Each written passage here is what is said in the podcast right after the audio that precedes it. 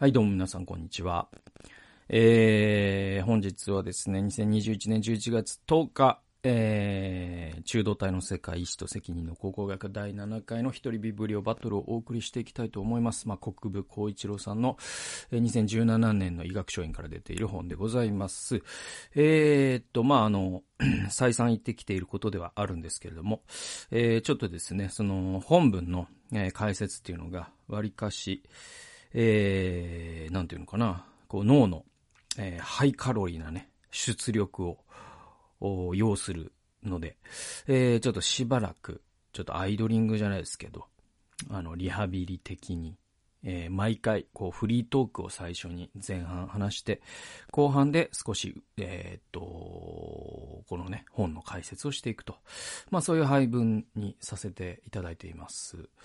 で、まあ、あの、フリートークなんですけれども、あのー、まあ、まずその体調ですね。今11月10日です。で、これアップするのはまあ来週ぐらいになるんですけど、えー、っと、結構ね、あの、今週の、月曜日ですから、8日になるんでしょうかね。その8日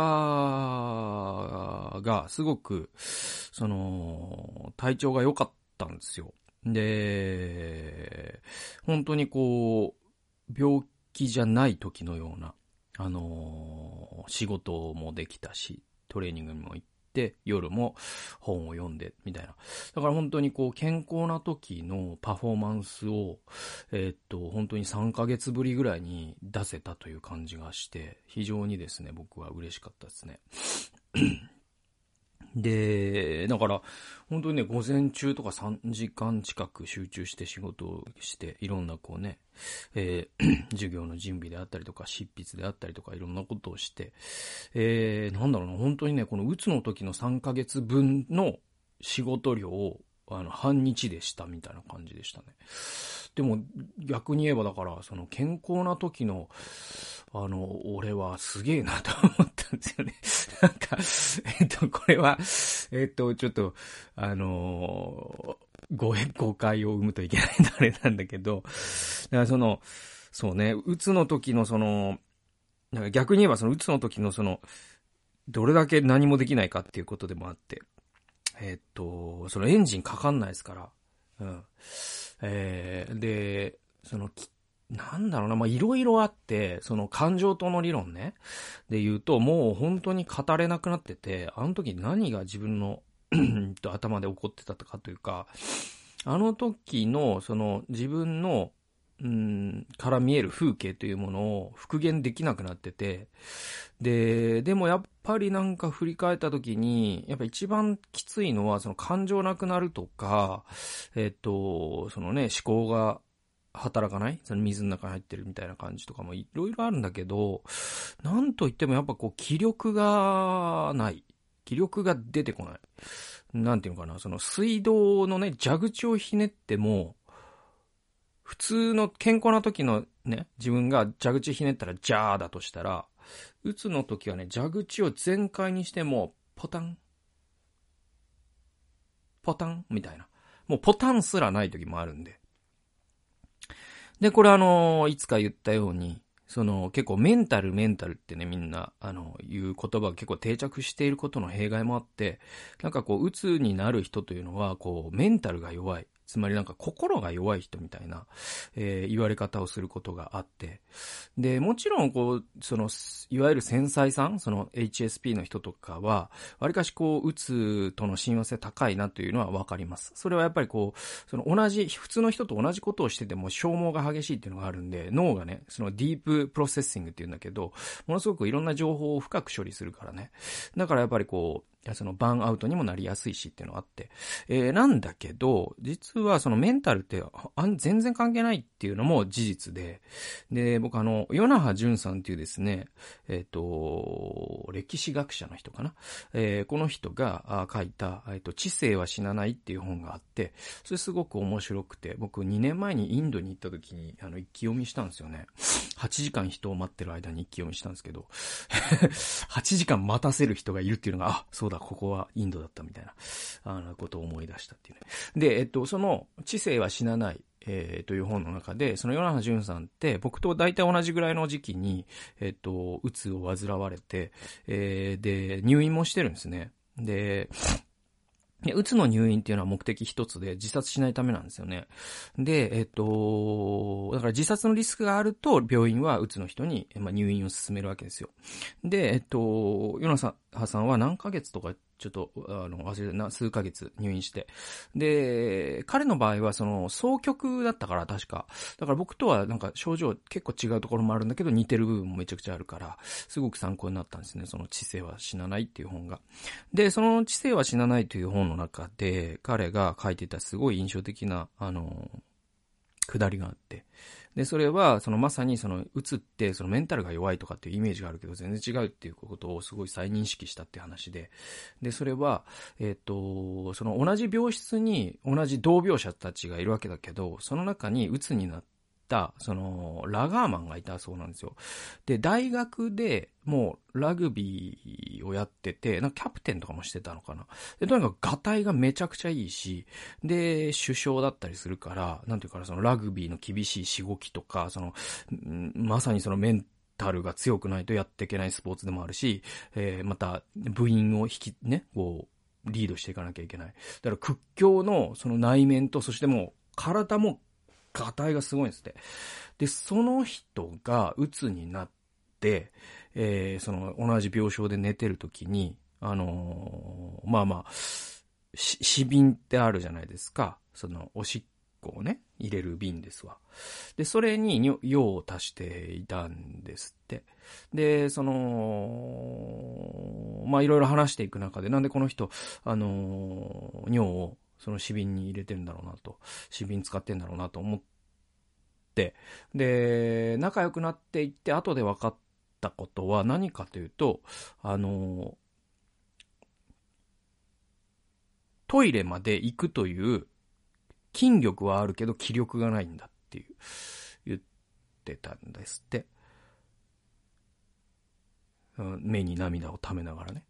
で、だから打つの本当にこうなんていうのかな、その、残酷さというか、容赦なさっていうのはそこにあって、あの、本当に僕もよくわかるんだけど、その、一番ひどい時は、だからその、コーヒーを入れるって普段はリフレッシュじゃないですか。ちょっと頭切り替えようかなという時に、ね、ちょっとコーヒーミルで引いたりなんかしたらちょっとね、気分転換になるし、ああいうポコポコっていうね、ああいう僕音とかも匂いとかもすごい好きで、コーヒー自体も好きで、えー、なんだけど、その、コーヒーを入れるという気力がないんですよ。筋力はあるけど。で、めちゃくちゃわかるんですよね。うん、だから、そういう意味では、その気力がゼロだったところから、今、その、蛇口で言うとさ、ポタンポタンから、普通に出てんじゃんと思って、びっくりして、いや、俺はすげえなって思ったって話なんで、なんていうの、人よりすげえって話ではないので、ちょっと、あの、え、っと、はいはいはい。ご容赦いただければと思うんですけど。で、えっと、それでまあ、そのね、おとついですわ。その月曜日に、本当にこう、2、3ヶ月ぶりにね、仕事が普通にできたんだよと。で、しかも夜も、本も、あの、以前の健康な時のペースで読めて。しかも何よりも読めたという事実よりも僕は一番嬉しかったのはその知的好奇心が戻ってきてんすよね。うん。その、もう知るという喜びに打ち震えるんです、僕は。その 本を読むと。だから、そのなんか、なんだろうな、もうめちゃくちゃラーメン好きな人がさ、もう打ち震えるわけじゃないですか。その、有名店のラーメン食ったら。それと同じなんです、僕にとって本って。だから僕が本当幸せで、なんだろうな、本当に資本がいらない娯楽を知ってるから、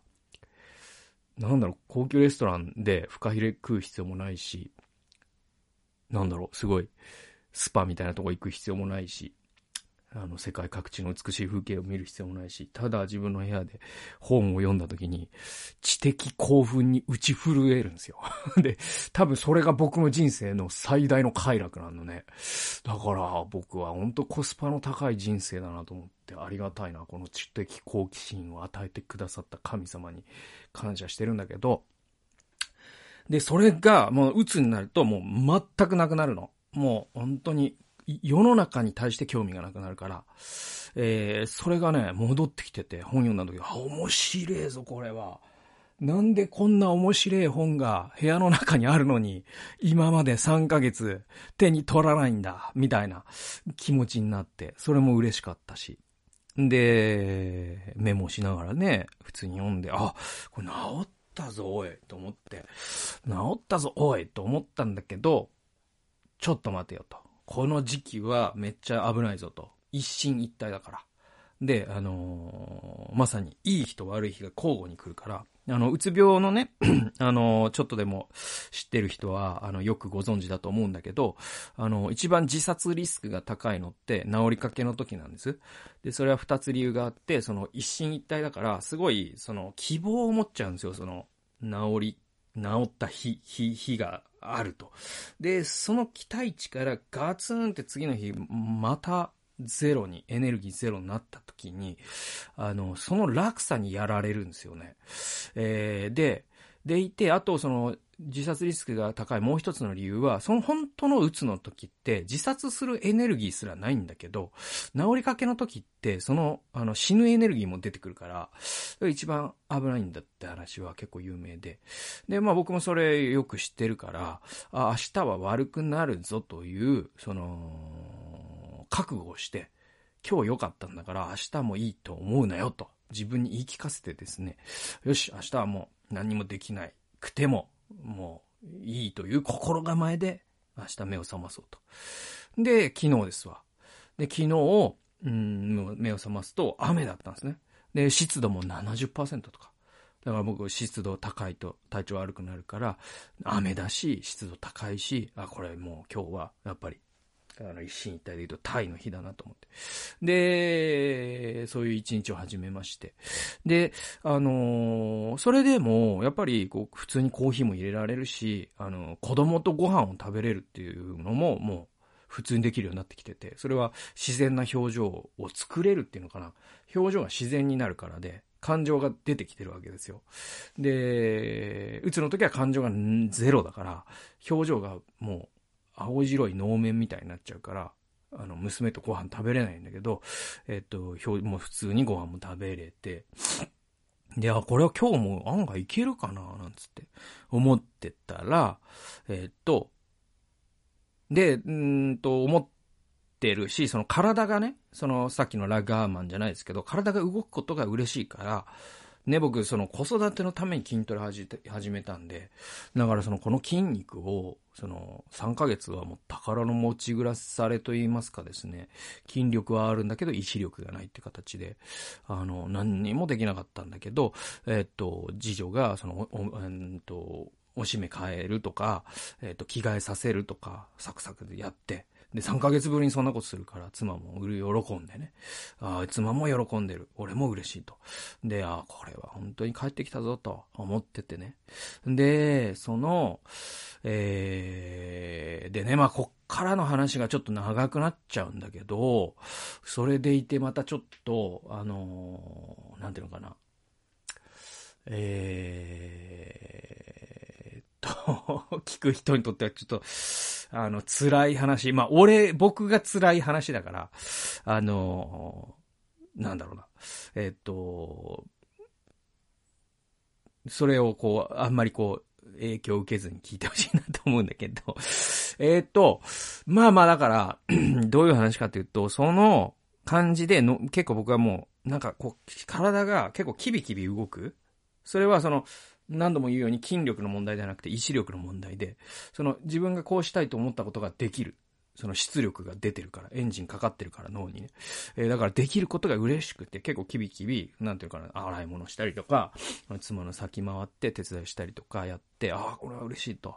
これがしたかったんやと思って。でもまあ仕事はできるかどうかわかんないけどな、みたいな感じでいたわけですよ。で、そこでなんと、ここで、あのね、うちの、その、長女と次女ってちょっと性格が違ってて、その次女は、あのー、ちょっとね、冒険心がね、すごくですね、あるんですよ。お、あの、冒険心が高いんですよ。で、長女は、あの、結構、その、まさに僕と同じタイプで、HSP と言いましてですね、非常に、あの、繊細で、なおかつ用心深いんですよね。なので、例えばなんかこう、海とかに行っても、長女の場合は、その想像力がすごいあるから、あのー、もう、行くね、車の中とか電車の中ではもう、もう、もうすごいウェイウェイなんですよ。パリピなんですよ。で、水着にあのレモンの水着に着替えて、あの、私はもう泳ぐんだっつって。で、もうサメもいるかもしれないけど逃げるんだとかって、もうもう脳内でもう完全に、もうね、脳内で あの、水泳選手になってんですよ。で、で、えー、で、じゃあ実際海行きます。あるいは川行きます。そしたらもう足首まで使ったらもう、そのなんか感触の、その情報量に圧倒されて、一歩も動かないですね。で、で、もういいとか言って言って、もういいんかいみたいなのが、本当にもう毎回そういう、だからその、行く前の、その、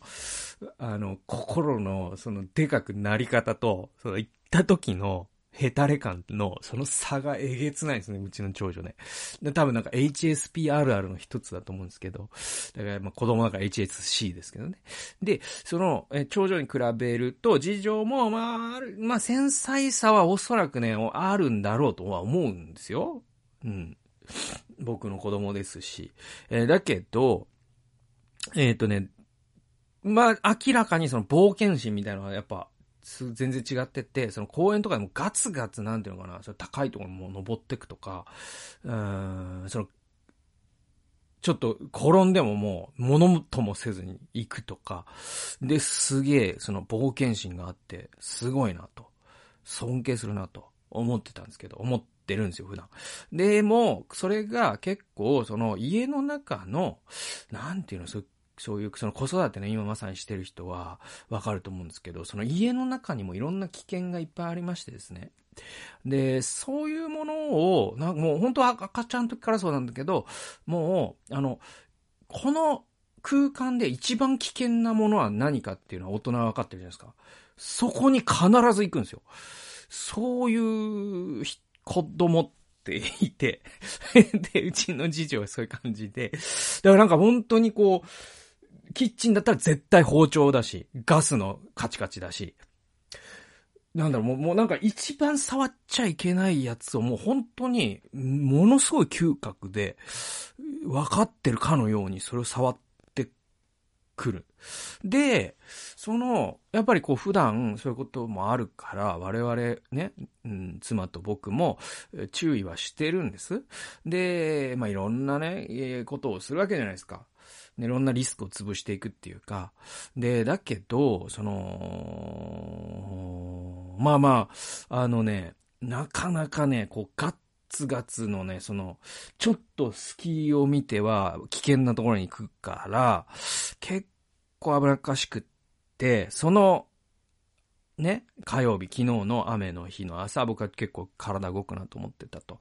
で、えっと、その体動く状態を、まあちょっと楽しんでるというか、僕は、ああ、なんか治ったのかななんつって、ちょっとしみじみおむつなんとか変えながら。で、その流れの中で、あ、もうあの、ゴミだってね、捨てに行くよ、つって。で、妻がいろいろこうね、その家中のゴミ箱をこう集めてくれて、じゃあ用意できたら行くわ、なんつって。で、おむつもね、行くわ、なんつって。で、その、ちょっと、その、今から廊下に、えっと、出るドアがふっと開いた時に、あ、もうちょっとでも開くと、次女はもう今にはいないのね。で、廊下に出たりとか玄関に出たりするんだけど、そんで、僕の部屋っていうのが、僕が今この、これを撮ってる部屋ですわ。で、そのドアっていうのは廊下に面しているわけですね。で、次女は僕の部屋に来たくてしょうがないです。いつでも。だけど僕は常にその扉をね、あの、閉めるようにしてて。で、僕の部屋は別にそういう子供、チャイルドケアになってないから、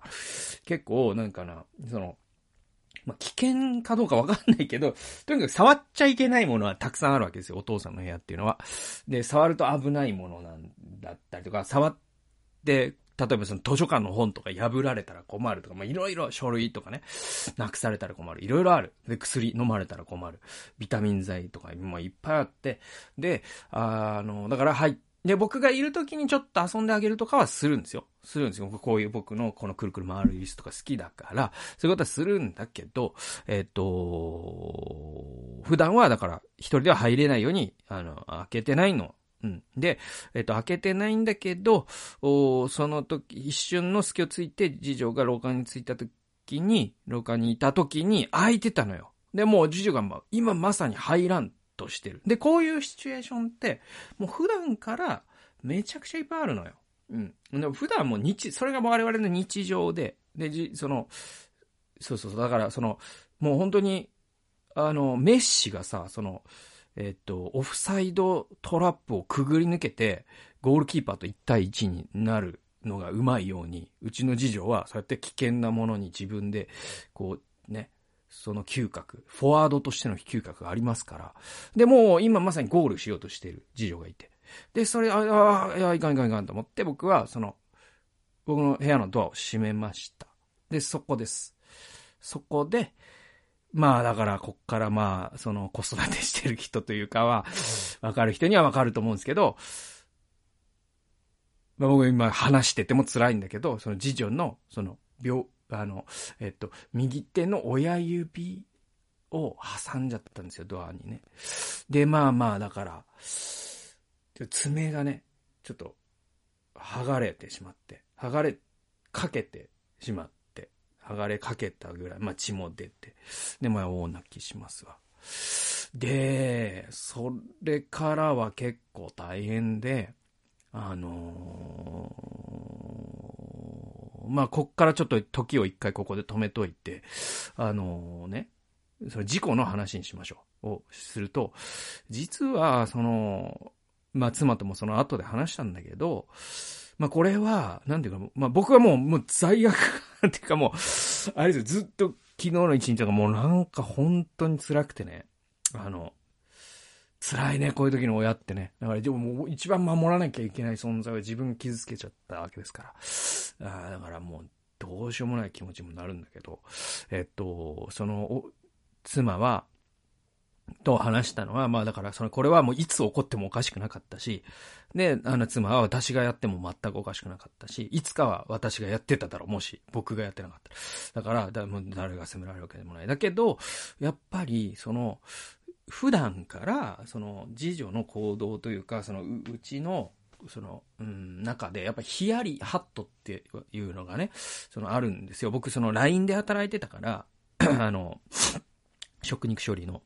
で、LINE 工場、工場の LINE で働いてる人って皆さんヒヤリハットってよく聞く言葉だと思うんです。で、えっと、1個の事故の背後には30個のヒヤリハットがあるよっていう、もうめちゃくちゃもう工場では言いな、えっと、使い習さわ、え、な、習わされた、もうあの、みんな知ってる言葉で。で、僕はそれを指導する側にいたから、あの、作業員の人とか50人集めて、朝礼の時に、あの、め、あの、なんていうの、あの、拡声器とか使って、あ、皆さん、ヒヤリハット、気をつけましょうね、なんつって。そういうことを啓発する側だったから、わかるんだけど、あの、要はそういう事故って、そういう普段、うんと、ヒヤリハットっていうのが続いてると、それが30回に1回は事故になる。で、昨日その事故が起きたわけですよ。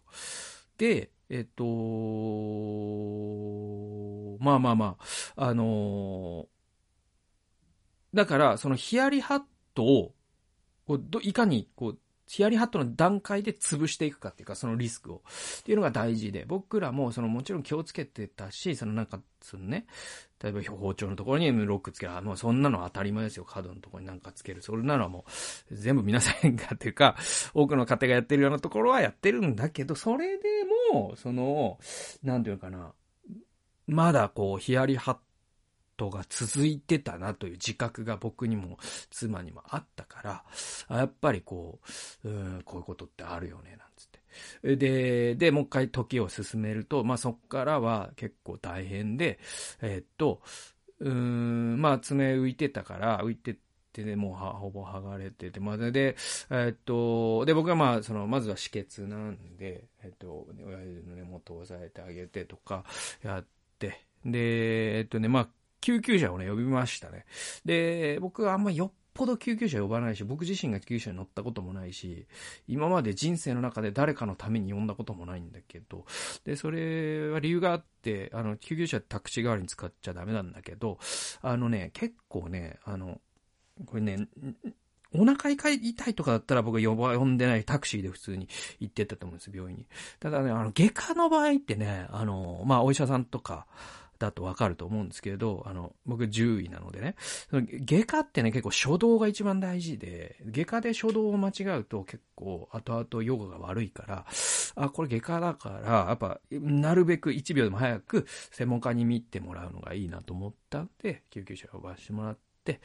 で、まあ、あの、骨折とかさ、切断とかなったら、それはもうそうだし、だから、えー、呼んで、で、まあ、妻が救急車でね、えー、っと、次女と一緒に行っ、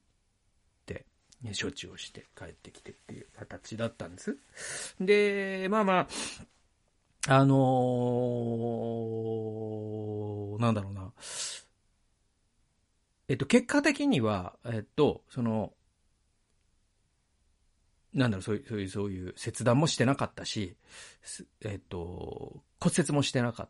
たし、えっと、まあ、なんていうか、外傷ですわ。爪が剥がれるというね。で、処置をして帰ってきたんだけど、おまあ、この一連っていうのが結構僕自身にとってはすごく、なんていうのかな。まあ、未だに意味を考えてるんだけど、意味っていうか、まずさ、その、3ヶ月ぶりにお治ったぞっていう日が来てさ、で、その次の日にこういうことが起きるっていうことって何なんだろうな、みたいなこととか。で、とにかく、その、だから僕がなんか、うつから回復してなければこんなこと起きなかったのにとかも思っちゃったりとか。で、なんかさ、その親の人とかわかると思うけども、とにかくね、もうね、その自分の爪が剥がれるより痛いのよ。もう、えぐられるんですよ、心を。子供が苦しんでる姿っていうのは。でもちょっとトラウマじゃないですけど、自分が爪剥がれてもトラウマにならないけど、多分昨日のやつはトラウマになるのよ、僕。僕には。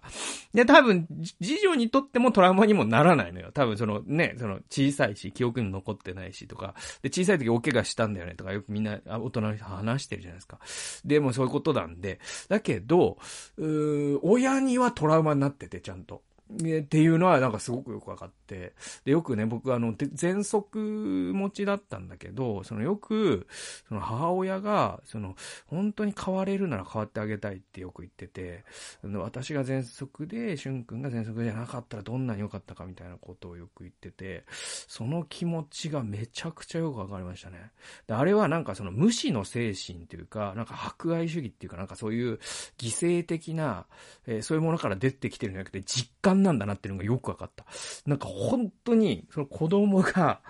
えっ、と、血流してるのとかって、もう頼むからやめてくれという、多分これは多分親の本能みたいなもんで、えー、そうそうそうそうそうそう。だから本当昨日とかさ、それをさ、なんか、なんであの時に僕は、そのドアを閉めたんだとか、ただもう完全に死角になってて、うーんとね、なんていうのかな、もう、もう不注意っていうことにカテゴライズされるんだけど、えっ、ー、と、完璧な視覚だし、完璧にそこがリスクだったということが頭に浮かんだことが僕にも妻にもなかった場所だったし、そのドアの要はその付け根の部分に子供の手がくくるという、えー、状況というか、で、そこが、その、挟むというリスクを持ってる場所だと、その、ドアがバタンってなる、そのバタンの方なら、あすごくわかりやすいんだけど、逆の方ね。だから、だから挟むんだけどね、実はそのテコの原理で。えー、なんだけど、うとにかくその完全視覚だし、あと僕のその多分そのうつが治った時のちょっと、そう状態って言ったらあれだけど、多分その体が動くから、キビキビ動くゆえの、その、なんていうかな、注意力の散漫さみたいなのもちょっとあったと思うし、とにかくいろんな不運が重なってというか偶然が重なってそれが起きたみたいなことを、多分昨日一日だけで脳内でなんか100回ぐらいそのシミュレーションして、で、なんか自分でその手挟んでみたりとかした後で、あ、これは痛かっただろうなと思ったりとか、えー、っと、うーん、申し訳ないなと思って。で、とにかくそういう日に、えっ、と、そういうことが起きたから、もう、もう、めっきり、メンタルをバキーン折られて。で、で、昨日、なんか寝込んだんですよね、僕ね。で、で、なんか妻が言ってたけど、なんか4歳ぐらい老けたんじゃないかって言ってたけど、けど、それが、え、これ、ここが結構きつく、きついというか、結構、その、うーんと、なんだろう、ポイントなんだけど、これってなんか、ちょっともう、鬱が戻ってきたんじゃないかなと思ったりとかしたの。同じような、その、心持ちだから。だけど、今起きたことの動揺なのか、それともこれがうつの再発なのかもう自分でもわかんない。だけどとにかく寝込んだ。で、それはやっぱりその、まさにその、なんだろう。アキレス腱断裂とかから戻ってきたアスリートが、なんかいきなり100メートル走を、うんと、全力で走るとか、走り幅跳びを飛ぶとか、あなんかそういう経験に似てて、あのもうあらゆる感情がぐわーっと1時間とかで来て、それでいて、あの、なんかもうドーパミンとかも出ただろうし、で、そんなのはもううつの時にはなるべくしないようにしないようにしてきたことをズドーンやったから1時間とかで。多分それで、まさにもう一回アキレス腱切ったんじゃないかみたいな、なんかそういう怖さもあって、でもとにかく昨日はもう、妻にももうとにかく横になった方がいいよと。もう、あの、で、事情に関してはもう病院で、本当に心配いらないということで、骨も折れてないし、あよかったと。ね、こういうことで済んでよかった。指とか、ね、本当に切断とかね、うん、あの、骨折とかね、そういうことにならなくてよかったと。で、またこれを教訓にして、またヒヤリハットをやらしていこうねと。で、そういうことなんだよ、なんつって話して。で、えー、っと、でも、なんかこのタイミングっていうものに、なんか妻は、すごい、えっ、ー、と、これはやっぱり、その、ごめん、もう30分話しちゃってね、申し訳ないんだけど、あの、妻は、あの、これはやっぱり明らかに、こう、あの、まあ、サタンというか、うん、あの、そういう邪魔するね、働きがなんだよって言っってて、で、えっと、僕もそうかもしれないとも思うのよ。それで、えっと、まあ、これね、こっから先は結構クリスチャントークで申し訳ないんだけど、えっと、あのー、ね、まあ、こういうことを言うと、その、まあ、これ、これはもうサタンだねっていう人もいると思うし、そうじゃないっていう人もいると思うよ。うん、なんだけど、で、で、でも僕は一つポリシー持ってて、それは、その、えっと、自分に関して、えっと、なんだろう、何かしら、不自然に、えっ、と、不運なこととか、あ と、特にそういうなんかこう、教会に使えるみたいなことをし仕事としてしてますから、あの、そういうことに対してなんかこう、パソコンが急に壊れたとか、そういうのとかっていうのは、あるんですよ、実際。よく聞くんですよ。で、だけど僕は、他者ね、僕じゃない人がそういう目にあったら、それサタンだねと、結構言うし、それに対して祈るし、いうことにそんなに躊躇はないんだけど、僕は自分に関しては、何かうまくいかないことがあった時に、これはサタンだというふうに言わないように、現に、極力というか、もう、ほぼ言わないようにしてるところがあるんです。えー、っと、そうそうそう、そういうポリシー、僕のポリシーとして、自分に関しては、えっ、ー、と、何かしら自分を、に、の前に立ちはだかる、その予部で言うとさ、竜巻で家族飲まれた、これサタンだとかって言わないようにするわけですよ。で、それは、なんだろうなこれは多分、その、ちょっと反面教師的なところもあって、結構、その、うんと、牧師とかで、その、まあ、僕の知り合いにはいないし、これを聞いてる方には一人もいません。でもこういう、こういう人もいるっていう、言いますよ。いるらしいですよっていう話をすると、えっと、だからその牧師とかで、そのな、何かしら、そういう教会運営とかがつまずいたりとか、えっと、その自分の牧師の家族が病気になったりとか、事故を起こしたりとか、あとその、事故、病気ならいいんだけど、例えばさ、なんか、牧師の家族が引っ越したいのに、その、えっと、相手の人が土地を売ろうとしない。これはサタンだとかっていうね。で、そういうのって、ちょっと、なんていうかな、その、自己中心の を、金メッキしただけじゃないのとかって僕思ったり時々するとかしないとか。で、で、あの、なんで常に自分が神の側で、相手がサタンの側だって言えるちゃうのっていうのが怖くて。で、これはやっぱりそのブッシュ大統領が、これはイブルに対する、その悪しき勢力に対する戦い、挑戦なんだ。で、戦いなんだ。つまり神の側にいるアメリカという神の選んだ国に対する挑戦なんだから、イブルをぶちのめせつってアフガニスタンとかイラクにね、あの、大量破壊兵器があるっつってやったあのメンタリティを僕がどっかに感じて怖って思っちゃうの。だから自分がそうなるのが一番怖いから、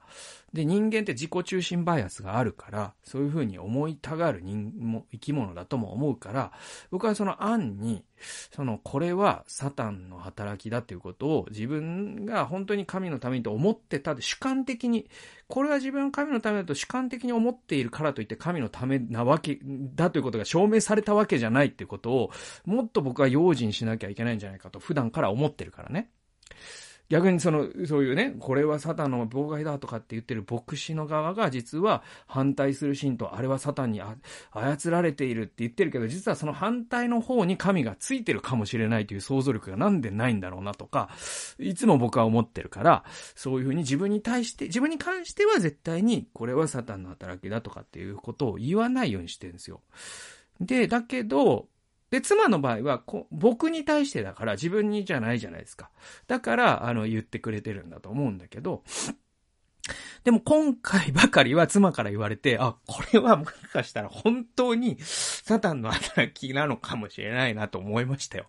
あの、これも半々だよね。流、流、流法というか、あんまり断言したくないんだけど、僕の今言ったポリシーから、ポリシー、があるから。うんと、なんだけど、なんだろう、このタイミングは本当にすごくて、あのね、お、えっと、うつの時って祈ることもできないのよ。うん。で、えっと、僕、カウンセラーにも、あの、祈ることができない時は祈らなくていいよと。あの、クリスチャンのカウンセラーから言われて、すごく心楽になったことがあって、だって祈れば祈るほど祈れないという事実を突きつけられて、どんどん鬱が悪化していくんだから。だから、祈りたいと思った時に祈るんですよ。で、じゃあ祈りたいと思ったのがいつだったかというと、その前々日の、土曜日ぐらいだったかな。で、3日間ぐらい、お、祈れる祈れるつって祈って、その昨日も、あ、祈れる、あ、嬉しい。で、デボーションして、その祈りの最後に僕何祈ってるかっていうと、あの、そう、うん、その、試みに合わせず悪から救ってくださいという主の祈りに基づいて、あの、なんだろうな、僕らの、その、僕ってそのケアレスミスだったりするので、ケアリケアレスな人間だったりするので、そういう神様の働きを危険にさらしたりとか、自分の家族とかを危険にさらしたりするような、そういうね、ものからどうか守ってくださって、ね。どうか、そしてサタンがそういう働きを妨害するようなことがもしあるんだったら、どうかそういうものもイエス様がの血潮によって守ってください。そういうふうに祈った30分後にああいうことが起きた時に これってもう、何なんみたいな。その、神様どんだけ残酷なんみたいな気持ちにもちょっとなったりとか。で、そういうことも考え合わせると、これってなんか、サタンというものがもしね、この世に今もうごめいているならば、いや、うごめいているんですよ。で、サタンの実在に関しては僕は、信じる信じないというか、実在するというのが聖書的世界観だと僕は思っている。ただ、そのさっき言ったような、その、なんだろうな、自分にちょっと都合が悪いことがあると、なんかスピード違反にして 警察に止められた、これはサタンの働きだとか言ってたら、いやいや、それは 国家の働きであって あの、いや、むしろあなたのそのスピード違反こそ、ちょっと、悪しきものなんじゃないかな、とかって思うんだけど、だからそういうふうに自分、自己中心を、うんと、金メッキするためのサタンの働きっていうのは本当に現に慎まなきゃいけないんだけど、でも神、サタンは実在するし、うごめいてるし、えっ、ー、と、神様が喜ばれる神の国が来ることを妨害しようと、今も活発に活動しているというのは僕の世界観の中にあるし、聖書はそう言ってるし、イエス様もそうやってサタンを、サタンを名指しで叱ったりしてる。で、そういうことを考え合わせたときに、もしかしたら昨日のあれも僕の不注意ももちろんある。で、僕らのそのヒヤリハットのことももちろんある。だけど、なんかこのタイミングでこういうことが、なんかこう狙いすましたように起こるということの背後に、なんか、あの、そういう悪しき力みたいなのが働いてるかもしれない。で、僕は自分では断言したくない。ごめんなさい。あの、ここまで言っといてあれだけど、お前言えやと、ゲロっちゃえよって 皆さん思ってると思うんだけど、僕はごめんなさい。あの、断言できない。えっ、ー、と、サタンじゃないかもしれない。うん、だけど、えっ、と、妻はちなみにサタンなんだけど思うと言ってる。で、こういう状況を考え合わせたときに、そうかもなとは思ってる僕は。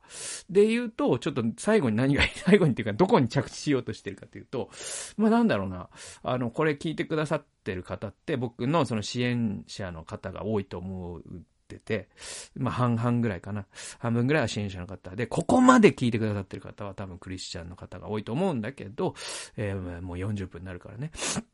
で、まあそういう方にね、もし本当にね、あの、お恵みいただけるならば、あの、なんかこういうこともあるから、あの、なんていうかな、僕らの家族のためにね、お祈りいただけたら、すごく僕らも心強いし、えっ、ー、と、今後ね、その働きを邪魔するような勢力から我々も守られると、僕は本当に人の祈りっていうのはすごく、力があると信じてますから、あの、そういうこともあるから、お祈りいただけたら嬉しいし、また、もうすでに祈ってるよという方は、本当に、そのおかげで、昨日、指を切断にならなかったのかもしれないんですから。ですから、まあそんなことをすごく思ったという40分話しましたわ。まあだから40分、そのフリートークで言うとやっぱ伊集院さんとか、オードリー若林ぐらい喋っちゃいましたけど、まあその内容はプロと素人なんで、あの、運命の差かもしれないけど、でもまあまあ、あの、最近あったことっていうようなことも含めて、えー、40分話しました。だから今回ちょっと例外的にめちゃくちゃオープニングトークというかフリートークが長くなりすぎたんで、ちょっとごめんなさい。一箇所だけ、えー、もう本当にちょっとこういうペースで、ちょっとしばらくごめんなさいね。これ僕の体調の理由であって、今後もこれを続けるつもりはないんで、あのー、フリートーク長めの本の解説は薄めって形でご容赦いただきたいんですね。で、今回というか、前回、その中道体の世界に、え、なると、バンベニストが、その中道体の定義っていうのを、その古代の世界観っていうものを復元することによって、中道体を定義していった。で、現代だと、その、受動体と能動体という言語体系になってからもう久しいから、だからみんなそれ、そういう世界観でしか世界を見ることができないんだけど、バンベニストは中道体というものが能動体に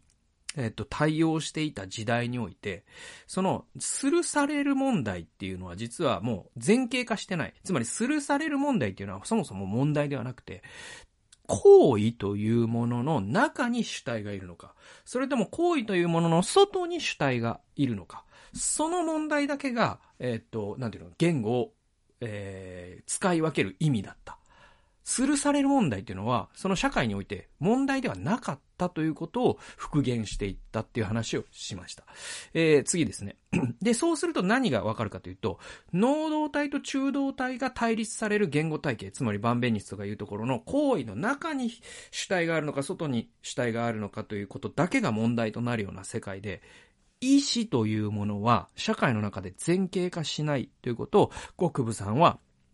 えー、説明していきます。97ページです。能動体と受動体の対立は、するとされるの対立であり、意志の概念を強く想起させるものであった。我々は中動体に着目あ注目することで、この対立の相対化を試みている。かつて存在した能動体と中動体の対立は、するとされるの対立とは異なった位相にあるからだ。はい。これ、位相が違うって話ですね。で、そこでは、主語が家庭の外にあるか中にあるかが問われるのであって、意思は問題とはならない。すなわち、能動体と中動体を対立される、させる言語では、意思が前傾化しない。